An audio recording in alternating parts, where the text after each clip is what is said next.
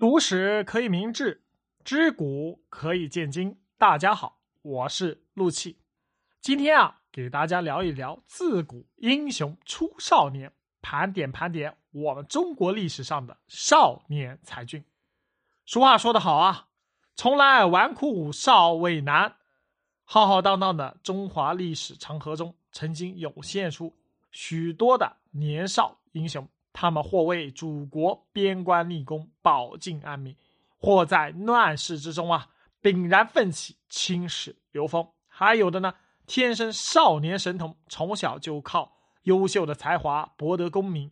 何为少年？我们现在知道，十到十八周岁的啊，十几岁的叫青少年。那么呢，我们就在这个框框下，点评一下我们中国古代的那些优秀。少年才俊。首先呢，我们谈一谈边关上的少年，大丈夫当立功异域，以取封侯。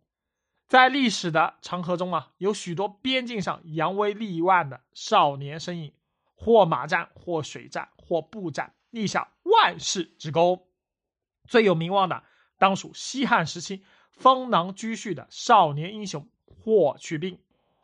霍去病呢是汉武帝的皇后卫子夫及大司马卫青的外甥，他能去边关立功呢，摆脱不了依靠皇亲关系的嫌疑。但是呢，霍去病啊，用他优秀的军事才能，证明了他并非纨绔子弟啊关系户，而是靠军事才能才上位的。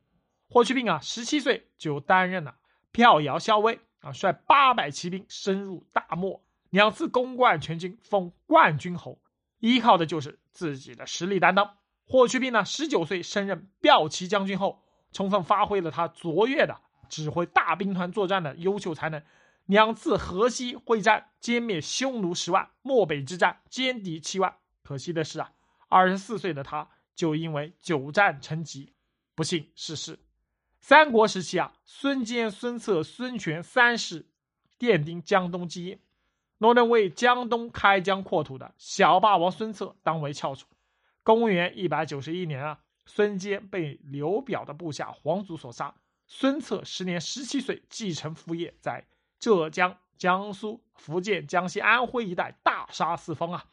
依靠自己的勇武，南征北战，奠定了江东基业。二十六岁呢，被小人暗算而终啊！临终时候，他把江东的基业交给了自己的弟弟孙权，主之。内事不决问张昭，外事不决问周瑜。不但呢给弟弟留下了江山，还留下了一大帮忠心辅佐少主的文武大臣。孙策不愧为江东英雄也。到了西晋五胡乱华时期啊，另一位巾帼少年女英雄名冠天下，她的名字叫做荀冠，她乃是曹操第一谋士荀彧的五世孙女。荀彧呢是个文臣，她这个五世孙女呢却是个武将。十岁就能够骑马弯弓，挺枪杀敌。十三岁时呢，他的父亲啊荀松所守宛城被敌将杜增包围，粮食殆尽。荀冠主动请缨突围去请救兵，请得石乃、周府两支援兵，解了宛城之围。荀冠啊，他突围救父的事迹呢，被收入《列女传》，成为千古佳话。宋朝时候啊，岳家军的少年将军岳云那是名震天下。岳云呢，自幼习武，十二岁从军。十六岁冲锋陷阵，收复金国占领的随州、邓州，人称银关人。岳家军呢，之所以屡战屡胜呢，杀的金军闻风丧胆。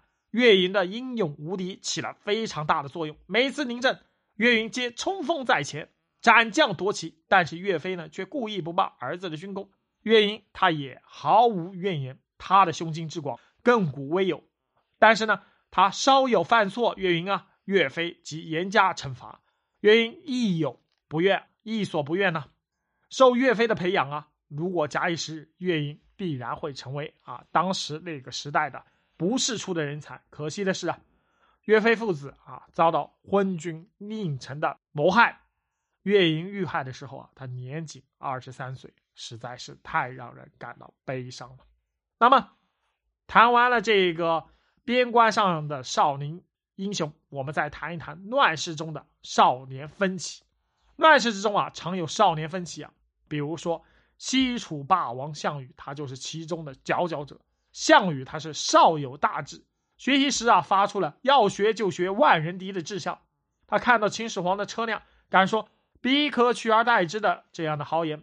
陈胜吴广大泽乡起义之后呢，项羽与他的叔叔项梁起兵响应，率江东八千子弟兵所向披靡，击败了秦军主力，自封为西楚霸王。可以说啊，暴秦灭亡啊，一大半硬仗都是项羽打的。但是在四年的楚汉之争中啊。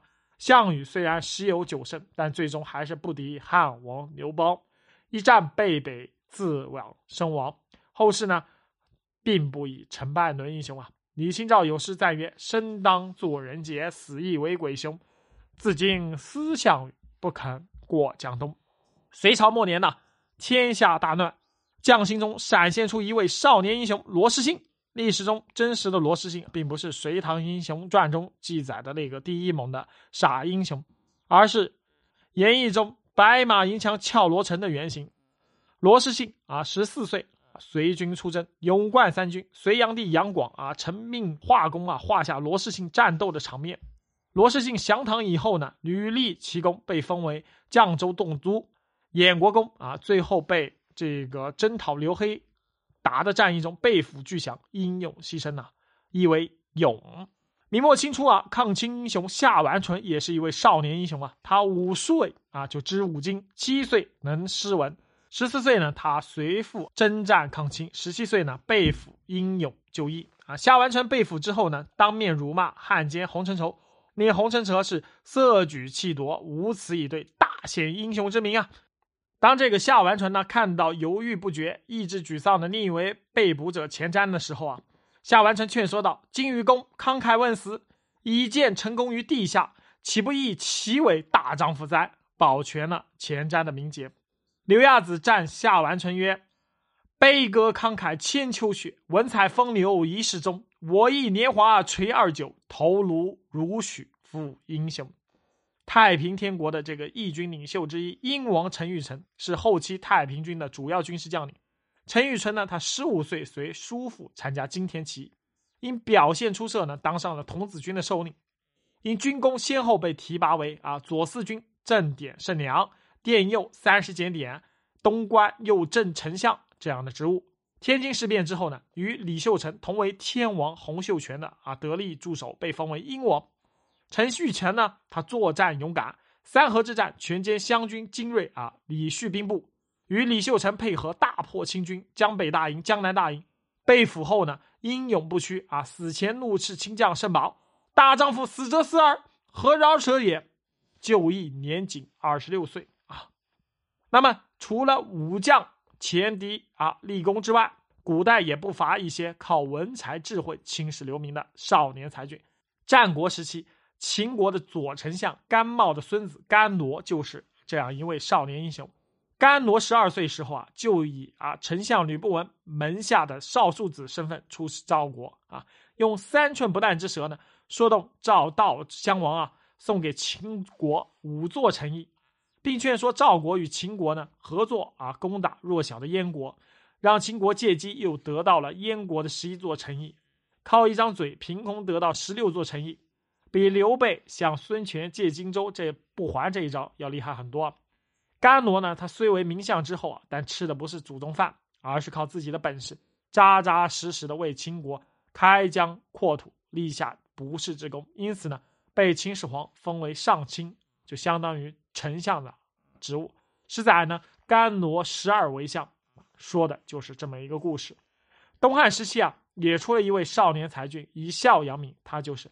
二十四孝中的枕善温喜的故事的主人公黄香。黄香呢，他母亲早逝啊，他对父亲呢非常的孝顺。夏天时候呢，给父亲扇凉；冬天时候呢，给父亲温被。年方九岁就因孝闻名乡里。十二岁的时候呢，孝名就惊动了太守刘祜啊，天下无双，江夏黄香的孝道大名啊，最后竟然名动京师啊。汉朝那个时候啊，还没有科举，实行的是察举制。黄香孝名满天下，先后被举荐为郎中啊、尚书郎、尚书左丞、尚书令等职，受到了汉和帝刘肇的恩宠。